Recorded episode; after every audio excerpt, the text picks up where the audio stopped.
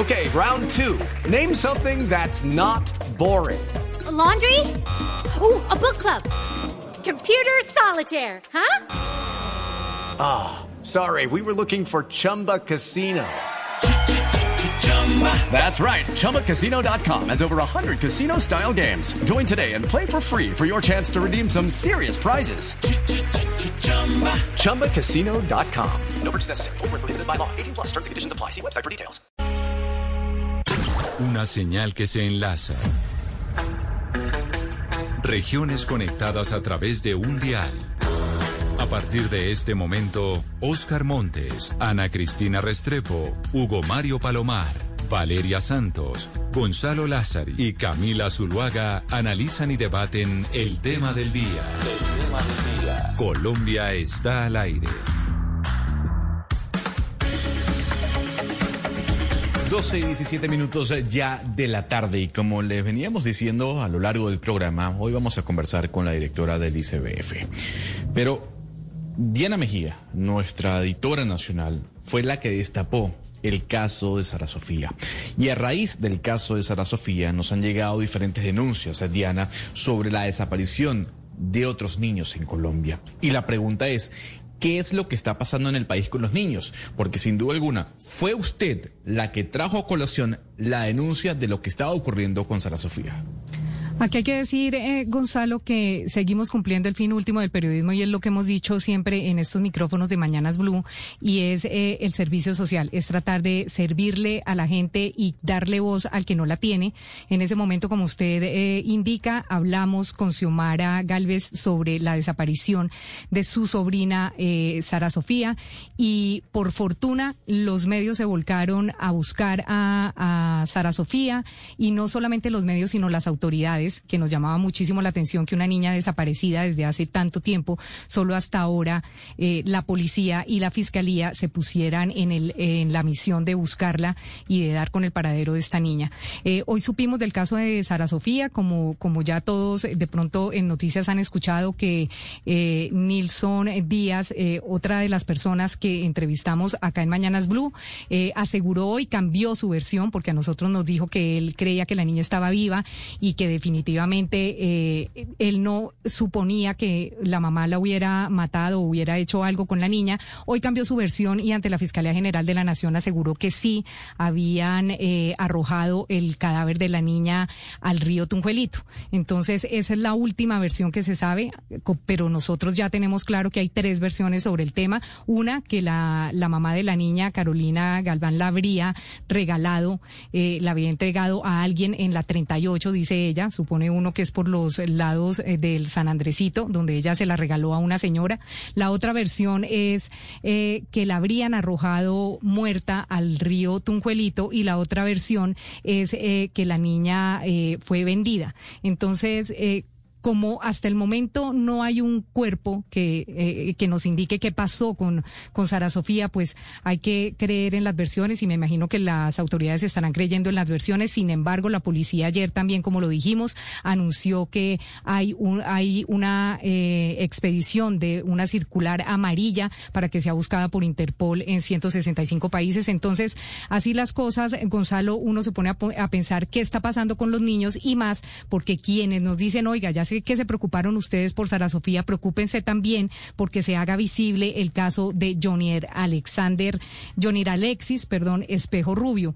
Jonier desapareció hace cerca de ocho meses en Caquetá. Su familia no tiene ni idea dónde está y lo único que saben es que el niño eh, mantenía eh, una mala relación con su padrastro y su padrastro lo golpeaba físicamente. Esta mañana su eh, prima, una de, una de las primas de la mamá, habló en Blue y nos comentó la señora Luz Torres que lamentablemente su padrastro habría violado a la hermana de Jonier. O sea, es toda una tragedia familiar, Gonzalo, y uno se pregunta, ¿está llegando tarde el bienestar familiar? ¿Qué está pasando con la protección de los niños en este país? ¿Y qué está pasando con la primera infancia? ¿Se están dando los recursos? ¿Se está siguiendo las rutas indicadas para los niños abusados, para los niños desaparecidos? Pero Diana.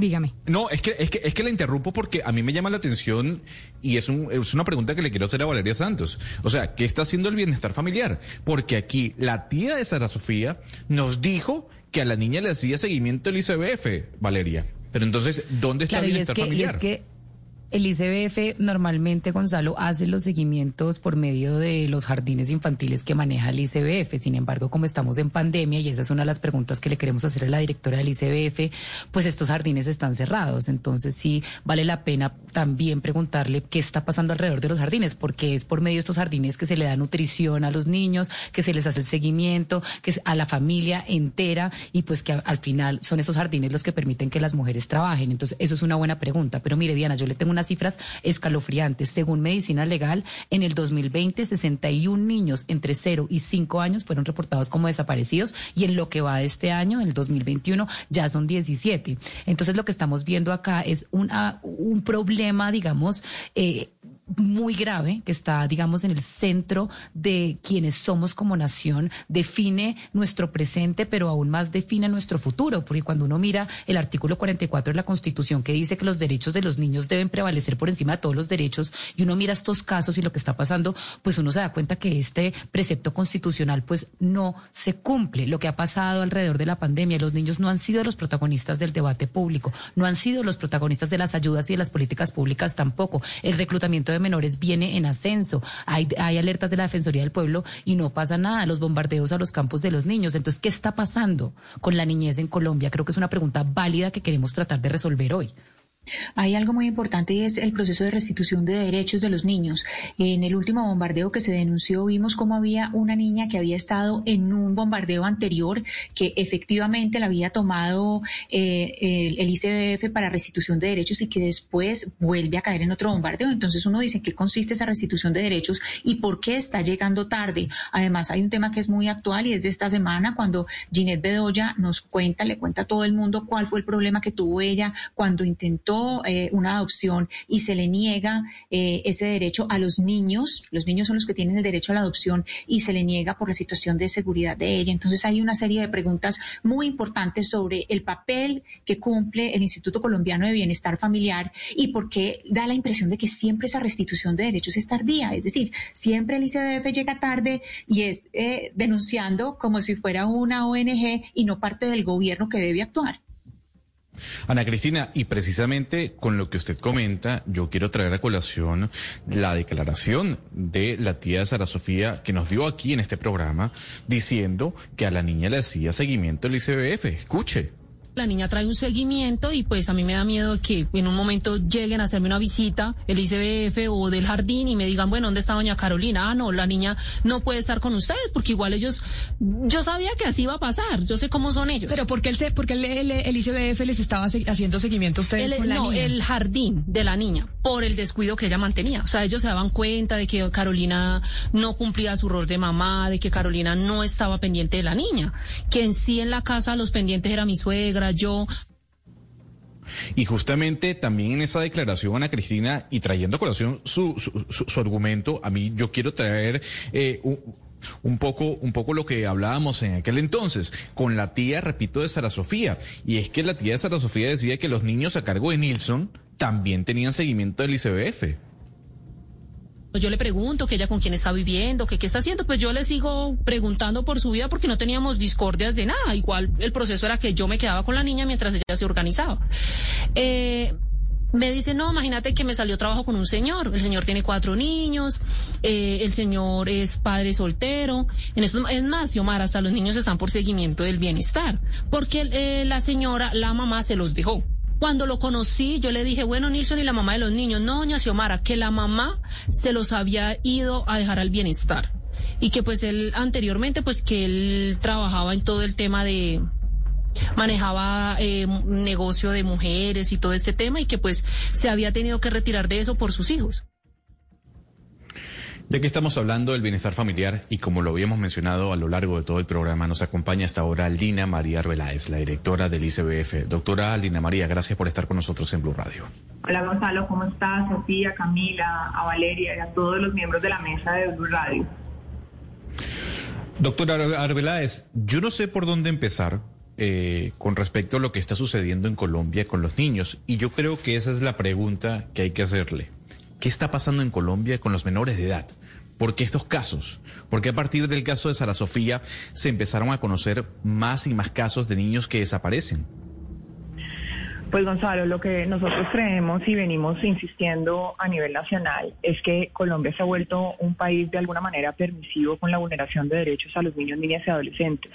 O sea, más allá eh, y, sabemos que es muy grave el caso de los niños que están eh, que están en desaparición y que se tiene que activar una ruta específica de búsqueda activa por parte de la Policía de Infancia y Adolescencia, pues hemos venido resaltando que el Instituto Colombiano de Bienestar Familiar tiene más de 69 mil procesos administrativos de restablecimiento de derechos eh, abiertos para protección a niños y niñas. En el año 2020, como pudimos también establecer, hubo más de 27 mil procesos administrativos de restablecimiento de derechos, 12.700 fueron ocasionados por eh, violencia sexual, 2.700 por violencia física. Entonces, de alguna manera, aquí lo que venimos diciendo e insistiendo es que hay que tener un esquema de cambios de estructuras, de normas, valores y conductuales de la sociedad colombiana. Mm, directora, yo quiero preguntarle específicamente qué es lo que está pasando con los jardines del ICBF, con los centros de desarrollo infantil y hogares comunitarios, porque pues están cerrados ya hace más de un año y, por ejemplo, en el caso de Sara Sofía, pues era este jardín el que le hacía el seguimiento, era este el jardín el que se encargaba de su nutrición, de su cuidado, de su educación, y el momento que cierran estos jardines, pues todos estos niños como Sara Sofía, Johnny Alexander, etcétera, pues se quedan en una completa vulnerabilidad, en unos hogares completamente pobres sin nadie que les haga seguimiento. ¿Por qué siguen cerrados los jardines, directora? Pues Valeria, lo primero que hay que decir es que en el marco de una pandemia eh, que afectó al mundo, lo que primero que hizo el gobierno nacional y efectivamente el Instituto Colombiano de Bienestar Familiar fue flexibilizar todos los servicios para que no pasara lo que tú estás diciendo, que es que los niños quedaran en completo abandono y vulnerabilidad. Precisamente se montó un esquema en donde garantizamos las dos atenciones básicas o parte de las atenciones integrales que reciben los niños y niñas entre los 0 y los 5 años, que es el tema de seguridad alimentaria y el desarrollo cognitivo eh, y pedagógico en los hogares. En materia de nutrición entregamos más de 16 millones de canastas en el año 2020 y se realizó toda una multiplataforma de la mano de madres comunitarias, agentes educativos que hacen y hacían seguimiento semana semana de la condición específica tanto de los niños como del núcleo familiar. Creo que esto además ha sido reconocido por la OCTE, por el Banco Mundial, por eh, UNICEF como una de las mejores prácticas en el marco de la pandemia para la atención a la primera infancia.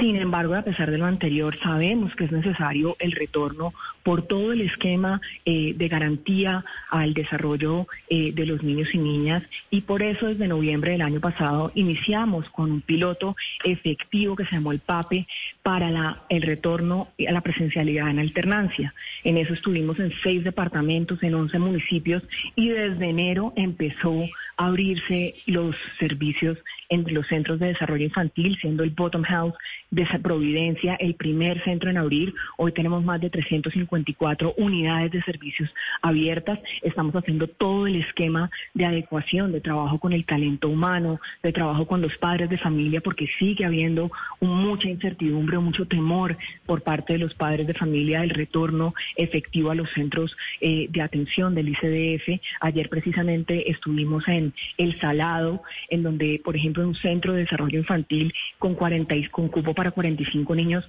cinco familias decidieron no enviarlos y estuvimos en un diálogo abierto con ellos diciéndoles, mire, todo eh, el, el, estudio dice que los niños y niñas se van a ver afectados en su desarrollo, pero seguimos prestando los servicios semana a semana a los niños que han decidido no eh, retornar a la presencialidad.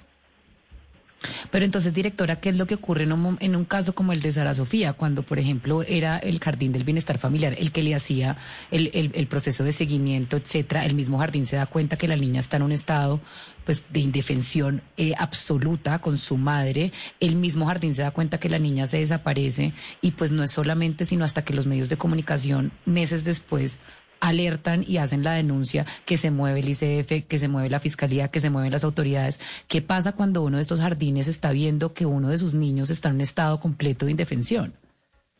Lo que nosotros hacemos es decir, y son centros de desarrollo infantil, son hogares comunitarios y son hogares infantiles en donde actuamos de manera conjunta para seguir protegiendo y garantizando los derechos a la niñez. Ellos deben informar o nos informan a nosotros de el estado de vulnerabilidad en el que pueden estar los niños e inmediatamente se activan rutas eh, específicas para la protección y garantía de derechos. En el caso de Sara Sofía de manera específica, es el 12 de febrero que, su tía eh, Xiomara se comunica con un centro zonal, pero nos dice que ella no tiene las, la ubicación específica de donde se encuentra Sara Sofía. Bien sabemos que el Instituto Colombiano de Bienestar Familiar entra para acoger y proteger y empezar a garantizar derechos, pero necesitamos saber la ubicación. En ese sentido, lo que hacemos es empezar a trabajar de manera conjunta con la Policía de Infancia y Adolescencia y así está en el registro después del 12 de febrero, el 19 de febrero, empezamos a acompañar a la Policía de Infancia, quien es quien tiene la facultad de buscar con el medio policivo eh, a los menores de edad eh, que están desaparecidos para, en caso de encontrarlos, el ICBS activar la ruta de protección. En ese sentido, el 19 llegamos a la primera dirección en el barrio Las Vegas de la localidad de Kennedy, donde no se puede ubicar porque no coincide específicamente con el lugar y no se da con el paradero ni de los padres y obviamente ni de Sara Sofía. Aquí empezamos a reconstruir o empieza a reconstruir la policía de infancia. Eh, acervo probatorio para saber en dónde realmente podemos ubicarla y también llegamos el 25 eh, de febrero a una dirección en el barrio Roma, también de la localidad de Kennedy. Entonces aquí es un actuar colectivo, reiteramos y repetimos, el ICBF no tiene capacidad, no, no tiene la facultad de policía de búsqueda activa, además porque no sabemos en la condición de seguridad en la que estén los niños y no podemos disparar posibles casos de mayor eh, vulneración o riesgo. Por eso a quien se activa es a la Policía de Infancia y Adolescencia. Pero, directora Arbeláez, yo quiero que escuche la declaración que nos dio acá Xiomara, la tira de Sara, de, Sara Sofía. Porque lo que nos dijo Xiomara en su momento es que el ICBF no prestó atención a su llamado, a su denuncia. Escuche muy bien. Denuncia no puedo colocar, porque como en el yo había ido, ya había llamado al ICBF y allá que me dijeron, es la mamá la que se la llevó. ¿Usted tiene una dirección para que nosotros podamos intervenir inmediatamente? O sea, yo dije, no, pues igual si yo no me escucharon en el CBF, pues si voy a la fiscalía o a la policía a decir que están que, que mi hermana se llevó la niña, pues tampoco me van a poner cuidado. Entonces yo quise, voy a empezar a publicarlas inmediatamente y al ver que mi hermana no me contestaba, o sea, para los primeros días de febrero yo empecé a publicarlas en redes sociales. ¿Qué le responde a Xiomara, directora? Falo, Gonzalo, mira, aquí yo creo que tenemos que ser conscientes de que la prioridad tiene que ser los niños. Repito, cuando Xiomara se acerca al ICBT al centro zonal es el 12 de febrero y el 19 de febrero empezamos la búsqueda de la mano de Policía de Infancia y Adolescencia. Y aquí es reiterar, y ahorita eh, no, no es un caso de decir que no somos culpables o somos culpables. Aquí ojalá encontremos a Sara Sofía, ojalá siga con vida, ojalá podamos restablecer todos sus derechos y lugar y, encontrarle un hogar protector real y efectivo. Eh, si es con un familiar cercano, como son las directora, cuidado del discúlpeme, dos segundos. Directora, discúlpeme la interrumpo. Es que usted me dice que recibe la denuncia el 12 y entran a actuar el 19. Son siete días. Es que siete días es una cantidad de tiempo. Con un niño es una cantidad de tiempo. Vuelvo y, y te reitero, cuando nosotros recibimos la comunicación por parte de Xiomara, se le pregunta ¿Usted sabe dónde están? No, no tenemos la ubicación específica. Nosotros no tenemos competencia para hacer búsquedas activas y por lo tanto se exhorta a la autoridad competente que es la Policía de Infancia y Adolescencia, quien empieza a tener unos indicios el 19. En ese momento acompañamos desde el ICBF a la policía a los lugares y a las ubicaciones que según indicios donde puede estar Sara, eh, eh, pues vamos a, a buscarla para poder en caso de que estuviera, empezar el proceso de protección. Pero nosotros no tenemos la facultad de ir a buscar, porque no es función del Instituto Colombiano de, de, Bienestar Familiar, un tema de búsqueda activa de personas desaparecidas. Y de niños y niñas. Tenemos la función claramente de protección y garantía de derechos. En el momento de que aparezca, acogerla para poder restablecer sus derechos. Y ahí decir que el jardín eh, al que iba Sara Sofía es del distrito, no es del ICDF, pero trabajamos de la mano para que los servicios se sigan prestando. Directora, uno escucha hablar a una familiar de Jonier, Alexis, por ejemplo, esta mañana, o escucha hablar uno a Xiomara con el caso de Sara Sofía, y uno no logra entender qué es lo que tiene que hacer un familiar, qué es lo que tiene que hacer un papá, qué es lo que tiene que hacer un colombiano cuando desaparece un hijo suyo o un familiar suyo. Cuando desaparece un menor en Colombia, directora, ¿qué es lo que uno tiene que hacer? A mí se me perdió mi hijo hoy, dígame qué tengo que hacer porque la gente yo creo que no lo tiene claro y dígame si lo que tengo que hacer lo puedo hacer en cualquier rincón del país, porque uno entendería que en Caquetá no funcionó o uno entendería que solo acá en Bogotá, que es la capital del país, no funcionó. ¿Qué tengo que hacer yo si se me pierde a mi hijo? Pues vuelvo y repito, son las autoridades competentes de búsqueda activa de desaparecidos, que está la policía, en caso de niñez es la policía de infancia y adolescencia.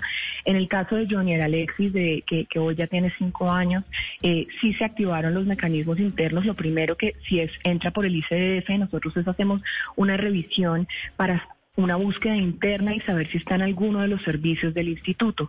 Aquí no solo se activó en Caquetá, sino que también se activó en Mocoa la búsqueda porque se recibe por parte de la Policía de Infancia una notificación de que el niño es visto eh, en Mocoa. Entonces ayudamos en esa búsqueda afectiva y activa si está en los servicios del instituto, si llega a un esquema de protección del ICDF.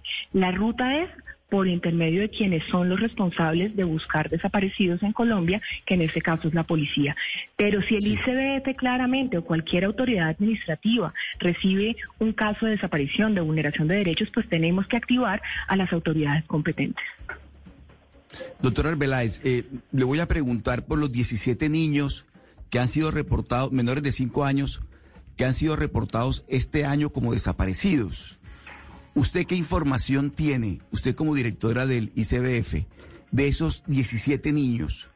¿Los tiene identificados? ¿Sabes quiénes son? ¿Cuándo, fueron denunciados? Porque es que realmente uno escucha cifras, doctora Arbeláez, y las cifras tienden a, a desconocer la tragedia. Detrás de cada uno de esos niños hay una familia angustiada buscándolos hay unos hermanos, unos padres. Entonces me gustaría conocer, doctor Arbeláez, qué información tiene usted. No lo voy a preguntar por los 65 del año pasado, sino por los 17 de este año. ¿Qué información tiene usted en el ICBF de estos niños que se encuentran desaparecidos menores de 5 años? Reiteramos, eh, hay una autoridad y una ruta competente para la búsqueda activa de personas desaparecidas y en el caso específico de niños y niñas, no solo menores de 5 años, sino menores de, 18 años, es la Policía de Infancia y Adolescencia quien activa las rutas. Eh, nosotros lo que hacemos es activar el mecanismo de búsqueda interna, de saber si los niños o niñas están bajo protección del ICBF en algunos de los internados, hogares sustitutos, hogares de paso, que es el esquema de búsqueda efectiva y la ruta que se activa en Colombia. Pero nosotros no tenemos la competencia, Oscar, de buscar a los niños. Eh, en, en, el territorio nacional, repito, porque no sabemos las condiciones de riesgo en las que estén los niños. Directora, sí, eh, es claro que ustedes no tienen la competencia de, búsqueda de personas o de niños desaparecidos, pero ustedes sí tienen la competencia de una protección a priori y no a posteriori.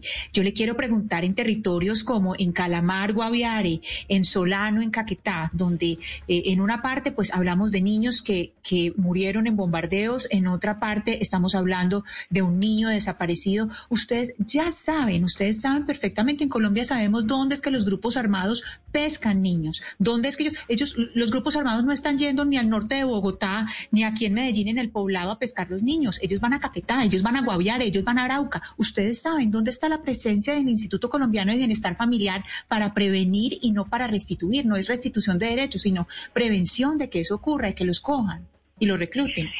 Efectivamente, nosotros tenemos, según la Constitución Política, dos actuarios. Un actuar en prevención y otro actuar en protección y garantía, restablecimiento de derechos, no de restitución de derechos. En materia de prevención, tenemos un esquema de bienestar a lo largo del curso de vida que claro que va desde la primera infancia hasta la adolescencia y la juventud. En primera infancia estamos garantizando los servicios de atención integral a los niños y niñas en ese desarrollo motor, cognitivo y socioemocional a través de los servicios de centros de desarrollo infantil hogares comunitarios y hogares infantiles. En infancia, que es un grupo etario de los 6 a los 13 años, en donde claramente se han establecido unos riesgos específicos, tenemos programas que además son complementarios a la educación formal que da el Estado colombiano, en donde están programas que van desde la prevención de consumos de eh, sustancias psicoactivas, prevención del trabajo infantil, prevención de la explotación sexual comercial, que se activan en los territorios y que bien es cierto, si bien el bienestar familiar es un actor clave, hace parte de, los, de las 20 entidades que se lideran desde la CIPRUNA. Eh, la CIPRUNA es liderada por la Consejería Presidencial para los Derechos Humanos y se han identificado claramente 190 municipios con riesgos específicos y el reclutamiento es uno de ellos para un actuar conjunto y consolidado en donde está el Sistema Nacional de Bienestar Familiar, que son muchas entidades del Estado, donde está salud, educación, policía de infancia y adolescencia, las consejerías presidenciales para la adolescencia y la juventud, para la niñez y la adolescencia, entre otras. Entonces, tenemos programas y proyectos que buscan consolidar y proteger. Aquí también hay que, llamar a la corresponsabilidad toda esta arquitectura institucional que usted nos está comentando, digamos que es válida, está plasmada en las leyes, en la Constitución, pero en la práctica toda esta arquitectura institucional pues parece no estar funcionando. En los últimos dos escándalos de los bombardeos, pues salió a la luz que hubo alertas tempranas por parte de la Defensoría y de los alcaldes de la zona. ¿Qué pasa cuando la Defensoría levanta una alerta temprana y dice, acá hay un riesgo, se están llevando los niños, hay reclutamiento. ¿A quién le avisa y cómo actúan las autoridades para prevenir que eso ocurra? Porque es que hay alertas tempranas, la Defensoría levanta todo el tiempo y no pasa nada, igual los reclutan y se los llevan. Entonces, si ya saben, ¿qué, ¿cómo actúan? ¿Qué pasa? O sea, ¿quién entra a territorio? ¿Cómo, cómo es el mecanismo? Valeria, entra, entra eh, todo el accionar del Estado a través de la CIPRUNA, repito, claro que también entramos nosotros, nosotros tenemos un esquema de prevención de riesgos específicos y de reclutamiento, tenemos unas unidades activas para entrar a proteger a los niños que están en riesgo de reclutamiento, pero reitero, el ICBF tiene psicólogos, antropólogos, eh, sociólogos que entran al territorio a competir o, a sí, a competir con una coerción armada, en donde si hay una pistola al lado, ¿qué hace un psicólogo? Es mi pregunta también para ustedes, y aquí entra un esquema de corresponsabilidad. Pues entrar con fuerza pública, es decir, eh, ¿qué es lo que está fallando? Porque entramos, entramos con policía de infancia y adolescencia. ¿Qué está pasando? Que tenemos unas redes de criminales que están reclutando a los niños, eh, están truncando sus derechos, los están volviendo víctimas de manera inmediata. Porque o perdimos la batalla. La posibilidad no, no hemos perdido la batalla, creo que tenemos que seguir dando la batalla, seguir dando la batalla no solo como gobierno, claro que el gobierno tiene que estar ahí, como sociedad entera, tienen que ser las familias, la sociedad, el Estado, completo, volcado a prevenir el flagelo del reclutamiento, porque sabemos que claramente es una violación, una flagrante violación a los derechos humanos. Es que aquí no podemos seguir permitiendo que niños de nueve años sean reclutados en donde les hagan empuñar un arma para matar a sus amigos. Eso es el colmo, Valeria. Y ahí estamos de acuerdo. Pero decir que el ICBF es responsable porque la directora del ICBF no se va y se agarra con, no sé, con el, el más alto mando del clan del Golfo, o sea, aquí tenemos que volverlos a ellos responsables, aquí tenemos que capturarlos a ellos y realmente desarticular esta posibilidad de que se sigan robando los sueños de la niñez colombiana. No, claro, directora, y nadie está diciendo pues que usted se tiene que ir a enfrentar allá con, con el señor Gentil Duarte, y pues más faltaba. Pero cuando, pero cuando hay, eh, y estamos viendo todos estos casos de reclutamiento que ya están advertidos y que ya sabemos que ocurren, y, y cuando se llevan a los niños, pues si hay un fracaso de toda la institucionalidad del Estado, que es el garante al final de los derechos de los niños. Entonces no es su culpa, evidentemente es la culpa del terrorista que se los lleva. Los garantes, los garantes de los derechos de los niños somos todos. Repito lo que dice la Constitución y la ley. es la sociedad, la familia y el Estado. Y aquí tenemos que actuar de manera conjunta contra este flagelo.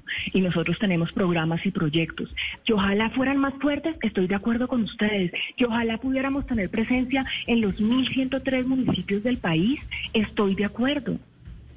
Y tenemos que seguir trabajando para que eso pase, pero desconocer que también hay un accionar activo con programas claros y contundentes que están buscando proteger, sí están pasando.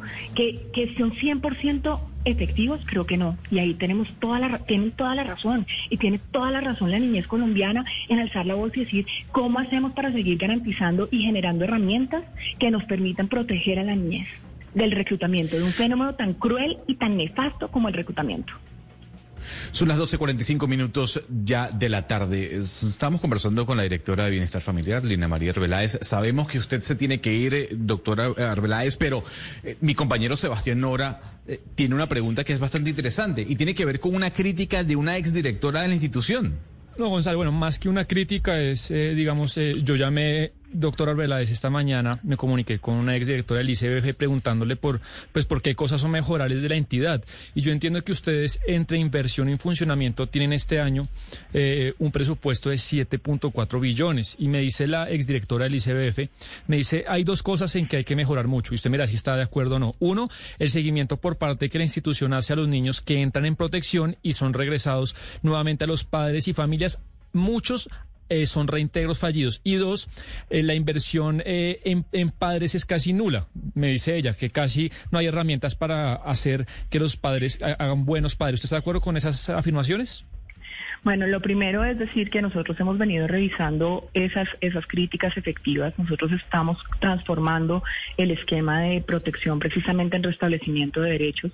El, el Plan Nacional de Desarrollo habla sobre la desinstitucionalización de los niños y es buscarles realmente entornos protectores. Y aquí venimos de la mano trabajando con la nueva dirección de familias uno, para identificar las familias con mayor grado de vulnerabilidad y empezar a hacerles seguimiento precisamente a los niños que han salido o de tanto de restablecimiento de derechos como de responsabilidad penal adolescente. Esto ha sido efectivo, tenemos más de 120 mil familias identificadas a las cuales se le hace seguimiento semana a semana, pero por otra parte, eh, creo que esa crítica de las familias tienen que tener una lupa mayor eh, y un acompañamiento mayor en todo Colombia nos ha llevado, y estamos de acuerdo, nos ha llevado a crear mi familia universal y es la creación de una caja de herramientas con pautas de crianza afectiva, eh, de entornos protectores reales para las familias colombianas en su totalidad. Porque si volvemos a las estadísticas de violencia, cuando el 42% de los menores de 18 han se han visto vulnerados sus derechos y el 72% es en las casas, pues claramente eh, nos está dando esa ruta y nos está marcando que la ruta es la intervención de los hogares en Colombia o el acompañamiento a los hogares de Colombia. Directora, eh, volvamos al caso de Calamar, donde hubo ese bombardeo, donde sabemos que hubo eh, una niña que murió y donde además sabemos que hace dos días encontraron a un menor que llevaba 20 días en la selva deambulando. Ustedes ya saben que ahí está el problema. Ustedes ya saben que ahí hay, estamos hablando de un territorio difícil, un, territorio eh, bastante complicado, no estamos hablando de territorio urbano. ¿Cómo funciona la creación entonces de entornos protectores donde ustedes ya saben que hay una política de reclutamiento? Es decir, eh, bienestar familiar espera que le lleguen entonces los casos, cuando se va a poner bienestar familiar las botas y decir, listo, a esto hay que hacerle, eh, pues hay que hacerle la lucha de frente, ya sabemos que ahí están, que ahí está reclutando y hace cuánto fue ese bombardeo y siguen apareciendo niños, es decir, siguen apareciendo niños reclutados. Entonces, esa, presencia en el territorio, esa, esa confrontación del reclutamiento para prevenirlo en el territorio, ¿cómo lo están haciendo? ¿O es simplemente un tema urbano? ¿O estamos hablando de un tema que es urbano? Nosotros en territorio estamos, estamos ahí con un equipo psicosocial, un equipo de psicólogos, de sociólogos, de antropólogos que están abordando a las familias. En Calamar, en Calamar en este momento, en Calamar en este momento hay grupos de psicólogos que están buscando niños. O sea, en este momento hay un trabajo de campo que esté buscando niños en riesgo de posible reclutamiento. Tenemos presencia en, en, los departamentos del país, en los municipios, repito, donde se ha incrementado el reclutamiento. ¿Qué está pasando? Y ahí quiero ser súper clara. Las familias también tienen miedo porque están siendo amenazadas por estos grupos criminales. Y aquí hay un problema sistémico. Y no es solo un problema del Instituto Colombiano de Bienestar Familiar que se diga que no estamos en el territorio. Estamos en el territorio. Hay un problema de unas amenazas sistémicas, no solo contra la institucionalidad, sino contra las familias y contra los niños y niñas que siendo reclutados son rescatados o recuperados. También sigue habiendo una amenaza constante y flagrante. Directora, en esta pandemia, y como ya lo hemos venido diciendo a lo largo de esta entrevista, pues los menores han sido eh, de pronto los más afectados y de pronto los más ausentes en el debate público. Uno escucha al presidente de la República pues todos los días hablar y hablar y hablar de la pandemia, pero se habla muy poco de los menores, de los menores que se han visto afectados por todos lados. ¿A usted le parece que no hay de pronto una instrumentalización de los menores en el debate público cuando eso da votos o cuando da populismo legislativo como la cadena perpetua para violadores de menores? Y en la práctica, además, cuando uno ve la reforma tributaria que están planteando el gasto social, pues los menores son los grandes ausentes. Pues Valeria, yo creo todo lo contrario. Yo creo que al principio cuando salió el programa eh, Prevención y Acción, yo creo que yo salía casi que todos los días.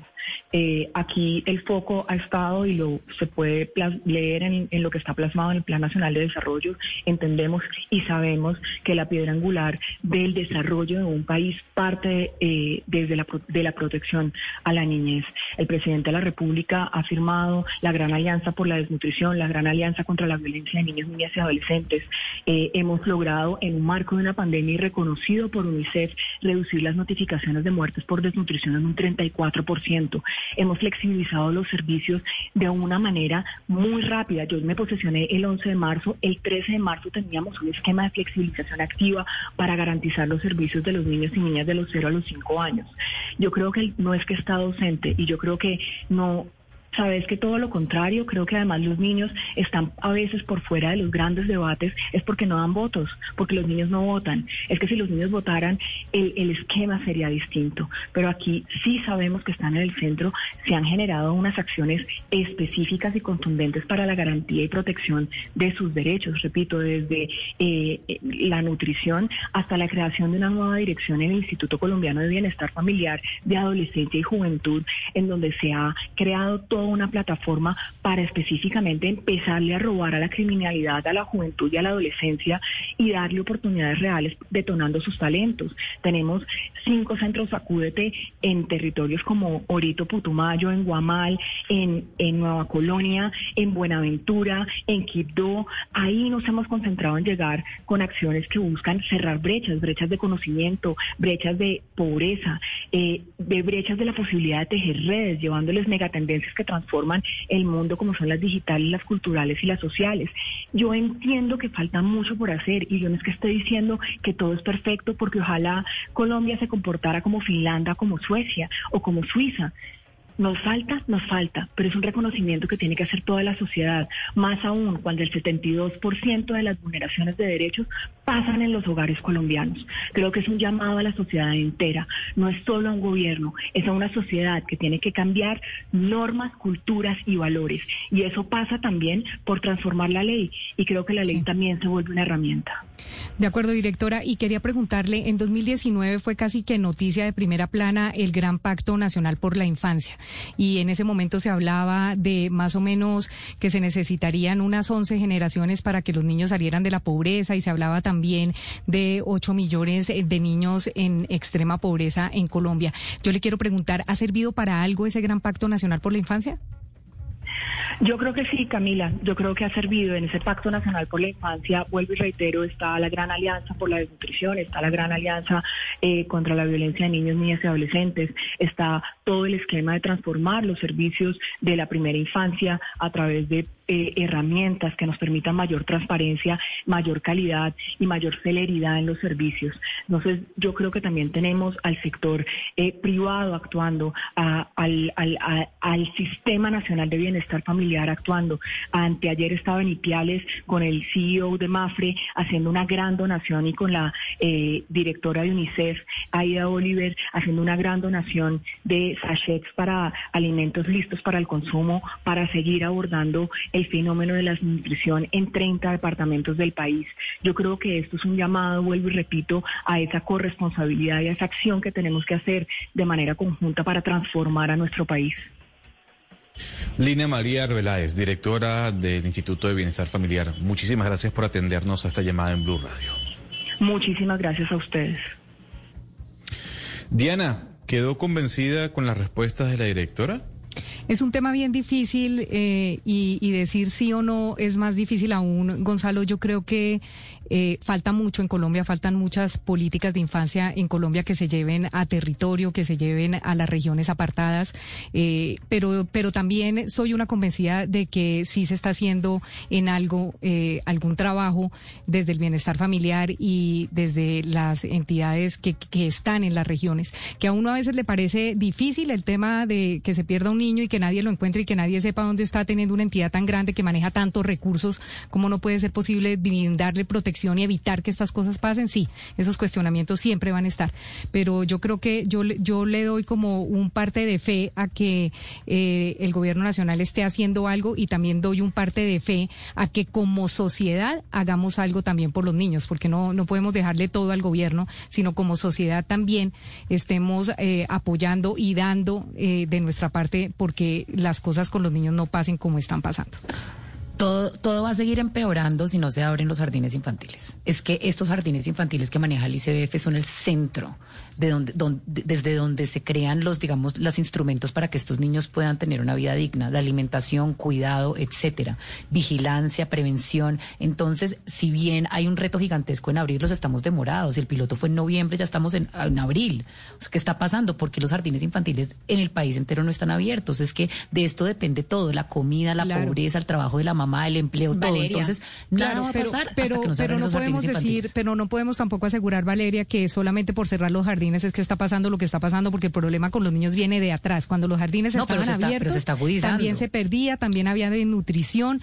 Sí se agudiza, pero, pero, pero nadie se preveía esta pandemia. O sea, eh, los Lo hogares no es se que- cerraron Lo que porque pasa, Diana, Pues- es que lo que no se hace en primera infancia ya se pierde. O sea, lo que con Exactamente. un niño no se hace en primera infancia ya, ya se perdió, ya no se recupera. Con o Antes sin de los siete años, abiertos o es- eso, eso no, eso no se recupera. Pero aquí hay algo muy importante. Eh, ahora decía la directora Arbeláez que los niños no daban votos porque no votan. Yo no sé qué tipo de obviedad es esa. Hablar de los niños, instrumentalizar la infancia para la, para la- eh, con fines electorales es lo más común que pasa en Colombia. Los niños siempre importan, pues es que va- vas a recordar las votaciones que recibía Gilma Jiménez. O sea, Gilma Jiménez hizo, eh, eh, es decir, el tipo de populismo que se hace con la infancia es impresionante porque los niños tocan el corazón de la gente. Es de lo que más votos trae hablar de los niños y precisamente este es el sentido de este programa de hoy, que siempre se habla de los niños, que pobrecitos los niños, que mirar la infancia, que yo, todo, todo el tiempo se habla de los niños, sobre todo en campaña electoral, porque los niños, por los niños, por los niños se vota, es que eso mueve el corazón de la gente. Sí. Son las 12 y 57 minutos ya de la tarde. Un gran tema, un gran debate. Nosotros nos despedimos, los dejamos en compañía de nuestros compañeros de Meridiano Blue y mañana nos volvemos a escuchar a partir de las 10 y 30 de la mañana. It's time for today's Lucky Land horoscope with Victoria Cash. Life's gotten mundane, so shake up the daily routine and be adventurous with a trip to Lucky Land. You know what they say your chance to win starts with a spin. So go to luckylandslots.com to play over 100 social casino style games for free for your chance to redeem some serious prizes. Get lucky today at luckylandslots.com. Available to players in the U.S., excluding Washington and Michigan. No purchase necessary. VGW Group, void where prohibited by law. 18 plus terms and conditions apply.